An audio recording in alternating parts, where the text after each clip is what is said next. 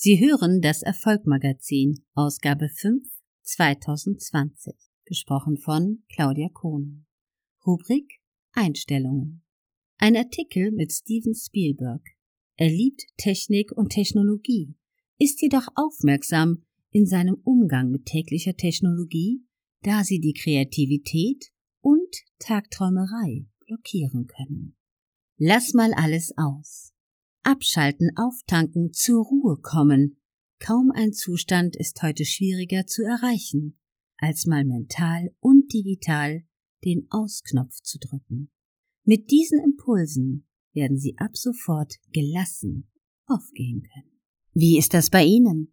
Sind Sie auch müde und erschöpft vom ständigen On? Zerrissen zwischen den Ansprüchen jederzeit ansprechbar zu sein? egal ob im Beruf oder im Privatleben? Ständig locken und zehren Smartphone, Kollegen, Kunden, Freunde und Familie an ihnen? Schluss damit.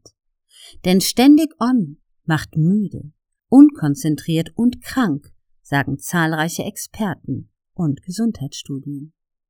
Überprüfen Sie die folgenden Tipps und ziehen Sie Ihre ganz persönlichen Schlüsse daraus. Erstens.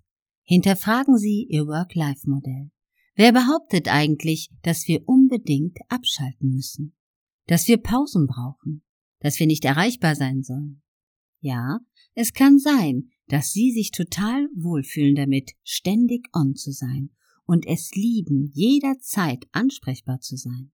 Für viele Menschen ist ein hoher Action- und Erreichbarkeitslevel ein Jungbrunnen und sie leben mit voller Überzeugung das Work-Life-Blending-Modell also eine bewusste Vermischung von Job, Privatleben ohne jegliche zeitliche oder räumliche Grenzen. Wenn es Sie produktiv macht und Sie dabei wirklich gesund und fit sind, machen Sie weiter so wie bislang. Per se gibt es nämlich nichts zu mäkeln an einem emsigen Tun. Dann nämlich, wenn es unserem inneren Rhythmus entspricht. Solange es unsere innere natürliche Taktung ist, die uns antreibt und nicht das Tempo, in unserer Umgebung, dann ist alles wunderbar.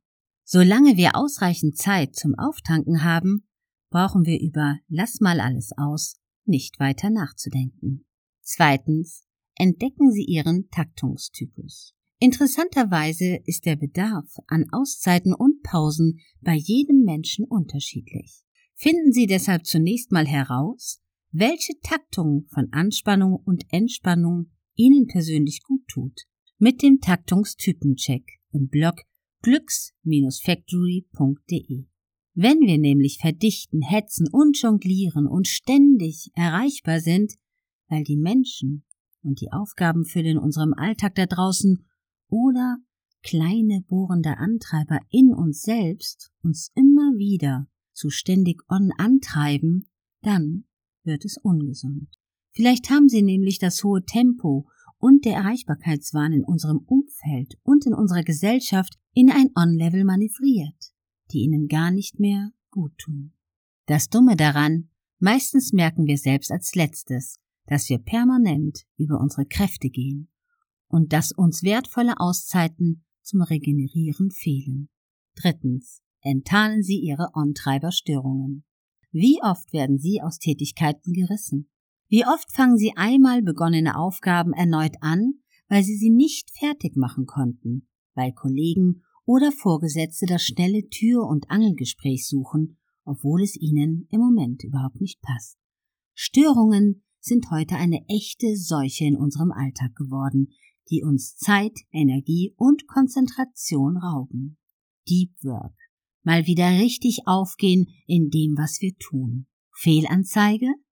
Werden Sie sehr häufig aus dem Tun gerissen, dann suchen Sie sich in den kommenden Tagen bewusst Rückzugsecken und Rückzugszeiten, in denen Sie endlich mal wieder ungestört Ihr Ding machen können. Viertens. Verbannen Sie die On-Treiber Smartphone und Co. Ja, es ist verführerisch, eben mal schnell etwas am Handy zu machen, während das fade Meeting sich zäh wie Ahornsirup zieht. Doch leider hat der schnelle Blick eine unangenehme Nebenwirkung. Wir ziehen die Aufmerksamkeit von der Situation ab und lassen es zu, dass die digitalen Geräte die Hoheit über uns übernehmen. Ganz zu schweigen davon, dass es unsere Aufmerksamkeit einstrengt und manche Themen deshalb dreimal besprochen werden müssen. Befreien Sie sich von der Sklaverei der Technik, um selbst innerlich zur Ruhe zu kommen und wieder ganz im Hier und Jetzt zu sein.